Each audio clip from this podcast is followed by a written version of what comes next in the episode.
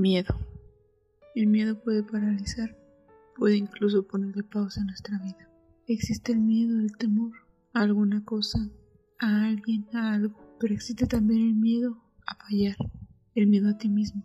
Y cuando ese miedo se instala en tu mente, es muy difícil que podamos lograr lo que en verdad anhelamos. La única forma de que ese miedo desaparezca es dejando de confiar en nosotros mismos y poner nuestra confianza en totalidad en Dios.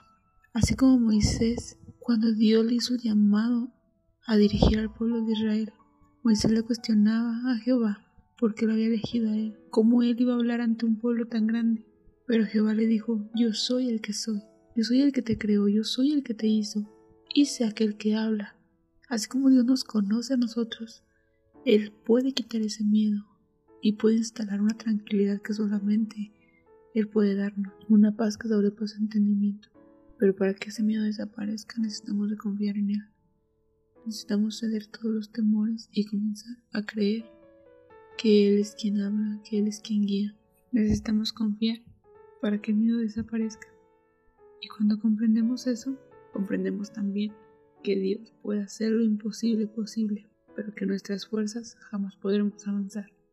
Que necesitamos que Él sea quien dé el empujón que Él sea quien ponga e instale las fuerzas aún donde no hay ninguna, que Él sea nuestro deleite, que Jehová mismo quite nuestro temor.